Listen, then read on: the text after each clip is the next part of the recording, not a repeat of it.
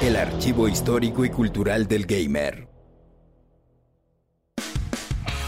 La leyenda más grande del skateboarding mundial en una experiencia digital.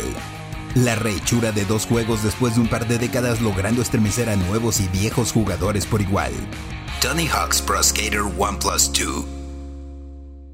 A finales de los 90 y principios de los 2000 no había niño o adolescente que no quisiera una patineta. La fiebre plagaba al planeta entero. Desafortunadamente no todos teníamos la habilidad ni para hacer un ollie. Pero un videojuego aprovechando el momento nos permitió sentirnos un verdadero profesional. Ya habían existido esfuerzos como Top Skater de Sega en las maquinitas, el cual tenía un control que simulaba una patineta. Y también Street Skater distribuido por Electronic Arts. Pero el primer juego que recuerdo haber probado que tenía patinetas era California Games de 1987 para la computadora Commodore 64 que entre sus competencias presentaba retos en medio tubo, y ya al que le entré por completo especializado fue Skate or Die de EA lanzado en 1987 también para Commodore, y que curiosamente también fue hecho por tres de los programadores que hicieron California Games.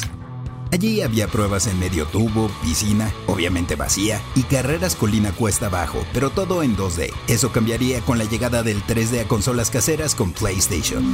En 1999 fue lanzado Tony Hawk's Pro Skater, que como su nombre indica tenía la presencia de uno de los patinadores de mayor renombre del momento. Pero no estaba solo, también figuraban Bob Burnquist, Karim Campbell, Rund Liefeld, Bucky Lasek, Chad Muska, Andrew Reynolds, Jeff Rowley, Elisa Steamer y Jamie Thomas. El apoyo de esos profesionales hizo la entrega un rotundo éxito, pero además de su apariencia como personajes jugables, había muchos elementos más que lo hacían sobresalir, como el diseño de sus nueve escenarios, la escuela, la bodega, el centro comercial, así como retos ingeniosos para realizar en un límite de tiempo, reunir las letras de la palabra skate, conseguir cassettes y una banda sonora compuesta por 10 canciones de punk de bandas como Dead Kennedys, Speed Dealer, The Vandals, Goldfinger, Primus y The Ernest, que sonaban completas y en calidad CD gracias al uso del formato en el primer PlayStation. Bueno, en la versión de Nintendo 64 no por las limitaciones técnicas. Rápidamente salió Tony Hawk's Pro Skater 2 al año siguiente, presentando nuevos escenarios, 10 y gráficos mejorados, aunque utilizaba el mismo motor. A la par de un editor de parques y de personajes, se sumaban los patinadores Steve Cavallero, Eric Custon y Rodney Mullen, mientras que la parte musical contenía temas de Bad Religion, Papa Roach, Rage Against the Machine, Powerman 5000 y Dove Pistols, entre otros.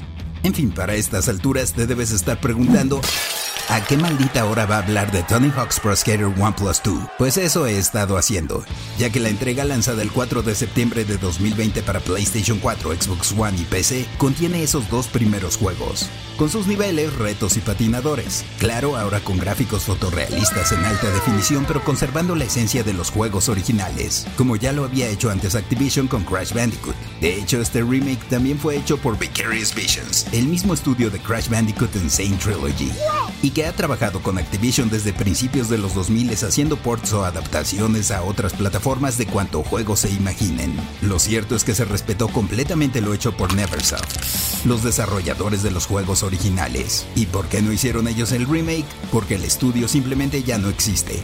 Fue absorbido por Infinity Ward en 2014 para trabajar en Call of Duty. También para Activision. Estuvieron a cargo de la saga de Tony Hawk hasta Tony Hawk's Proving Ground de 2007, cuando se dieron la batuta a Robomodo, desarrolladores a los que no les fue nada bien.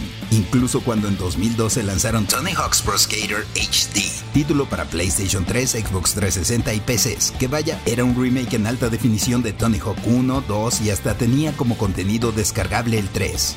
Esa vez no funcionó porque las gráficas no lucían tan bien y lo más importante, se metieron con la física.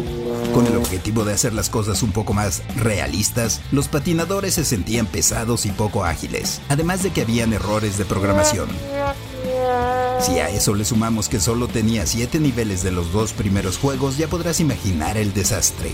A Tony Hawk's Pro Skater 1 Plus 2 también le faltan algunas cosas, por ejemplo 5 canciones de los juegos originales que por cuestiones de derechos no se pudieron incluir. Psycho Vision de Suicidal Tendencies, Committed the Insane, Bring the Noise de Anthrax y Public Enemy, D-Boy Document 99 de The High and Mighty y Out With The Old de Ali Life pero en su lugar encontramos rolas de 37 artistas más, como Skepta, Machine Gun Kelly, Real Big Fish, The Ataris y A Tribe Called Quest, sin que ninguna se sienta barata o fuera de lugar. Tampoco es posible desbloquear al hombre araña.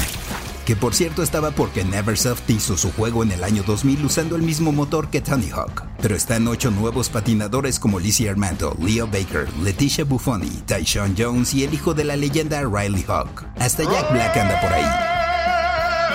Y varios desbloqueables más como el extraterrestre. Ya sabes, vas ganando dinero virtual en las competencias y te sirve para comprar tablas y ropa para tu patinador, así como elementos para crear tus propias pistas.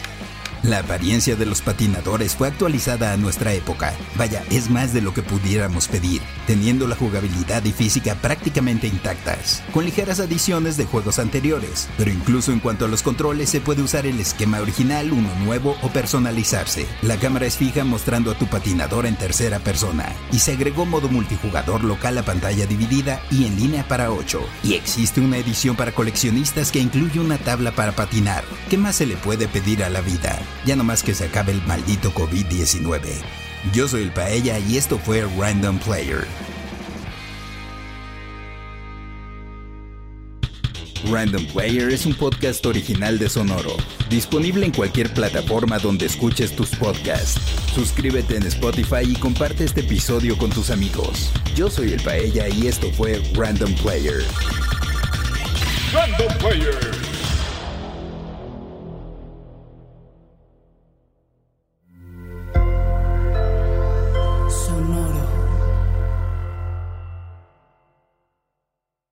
Is Ryan here, and I have a question for you. What do you do when you win?